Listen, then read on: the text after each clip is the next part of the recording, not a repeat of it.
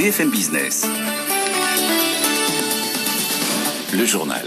Faiza Younsi. 22h30 sur BFM Business. Bonsoir à tous. Le groupe italien Fincantieri va-t-il absorber les chantiers de l'Atlantique? C'est ce jeudi que la Commission européenne doit rendre les conclusions de son enquête approfondie. Le rachat des chantiers de Saint-Nazaire pose de nombreuses questions. En effet, en termes de concurrence, seulement depuis plusieurs mois, le dossier est au point mort. Jean-Baptiste Huette. Et si la crise du coronavirus avait poussé Fincantieri à renoncer aux chantiers de l'Atlantique? C'est l'hypothèse qui, pour certains, tient la corde. Voilà maintenant plusieurs mois que Bruxelles a ouvert une enquête approfondie, car l'acquisition des chantiers pourrait être de nature à fausser la concurrence dans le secteur. Seulement, cette enquête est suspendue car les Italiens refusent de communiquer les pièces nécessaires à l'instruction du dossier. Et si Fincantieri avait changé d'avis? Le coronavirus a rebattu les cartes, le marché de la croisière est en berne, aucune commande de paquebot ces six derniers mois. Par ailleurs, pour valider l'opération, Bruxelles pourrait demander à Fincantieri de se séparer de certains actifs pour respecter les règles de la concurrence pas sûr que les Italiens y soient favorables. Le 31 décembre minuit, si la Commission ne peut pas se prononcer faute d'éléments, il sera trop tard. L'accord négocié avec la France en 2017 sera considéré comme caduque.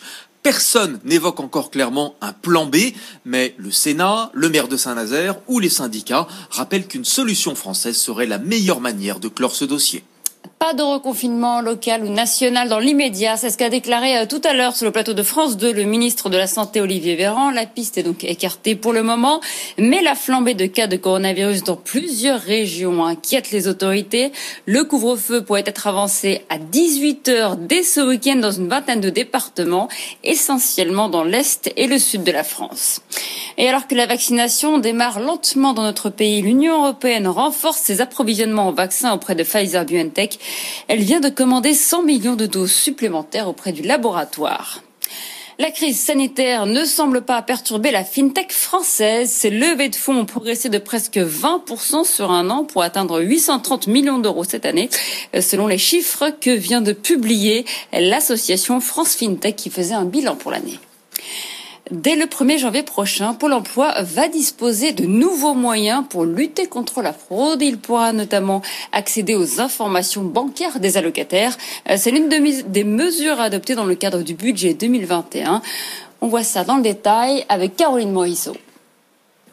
C'est un amendement passé discrètement dans le budget mais qui renforce considérablement les pouvoirs de Pôle emploi. Désormais, l'opérateur pourra en effet interroger les banques, les établissements de crédit ou encore les fournisseurs d'énergie et les opérateurs de téléphonie mobile. Ces organismes ne pourront plus opposer le secret professionnel. Ainsi, Pôle emploi pourra par exemple, en scrutant les dépenses, vérifier qu'un allocataire est bien domicilié en France. Seuls les agents assermentés chargés de traquer les fraudes, c'est-à-dire une centaine de personnes, pourront accéder à ces données.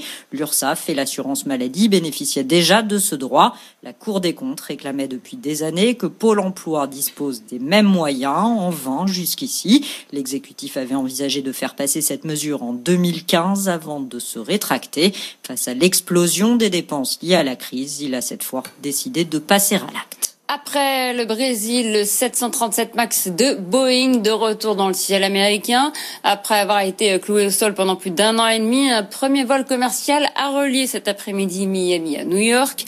Mais les Américains sont encore très partagés à l'idée d'embarquer à bord de cet avion. Écoutez les explications de Grégory Volokin, le président de Miscard Financial Services. Il y a eu une enquête d'opinion aux États-Unis et près de 50% des Américains disent s'ils ont le choix, ils ne mettront pas les pieds dans cet avion. Ça fait bientôt deux ans qu'il y a eu donc ces deux accidents euh, dramatiques, deux ans que ces avions n'ont plus volé. Boeing a perdu euh, 1000 euh, commandes sur le 737 Max, mais il en reste encore beaucoup.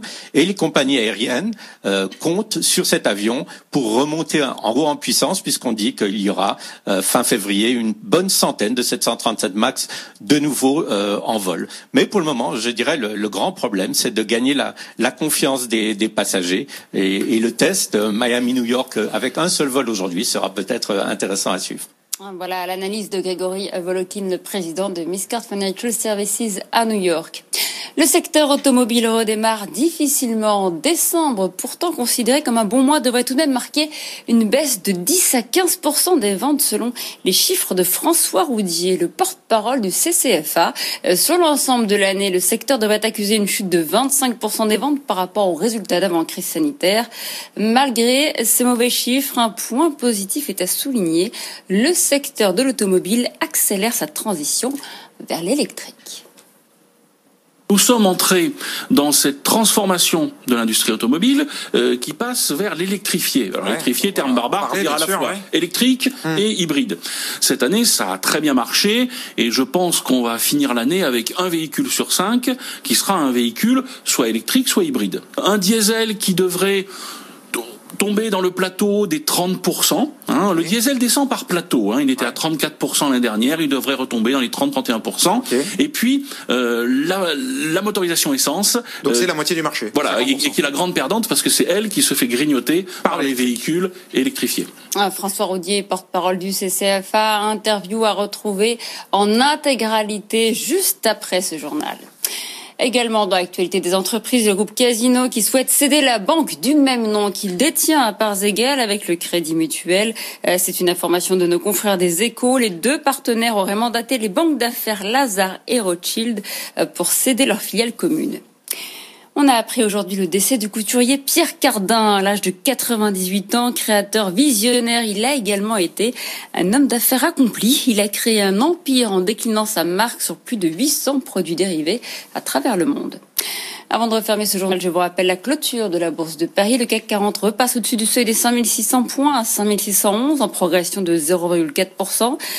À New York, à Wall Street, les indices clôturent légèrement dans le rouge. Le Dow Jones et le S&P 500 cèdent 0,2%. Le Nasdaq, quant à lui, recule de 0,4%. Il est à 22h36 sur BFM Business. Restez avec nous. Vous retrouvez tout de suite Thomas Asportas avec le grand journal de l'écho. Du lundi au vendredi, dès 15h sur BFM Business, laissez-vous guider par BFM Bourse, l'émission qui stimule tous vos placements. Vivez l'actualité des marchés en direct, de l'ouverture de Wall Street à la clôture du CAC 40. BFM Bourse, vos placements, nos conseils. Trois heures pour réveiller l'ensemble de votre épargne. Bourse, immobilier, assurance vie, les spécialistes des différents secteurs mettent toutes leurs compétences au service de vos économies. BFM Bourse, présenté par Guillaume Sommerer, du lundi au vendredi, 15h, 18h sur BFM Business.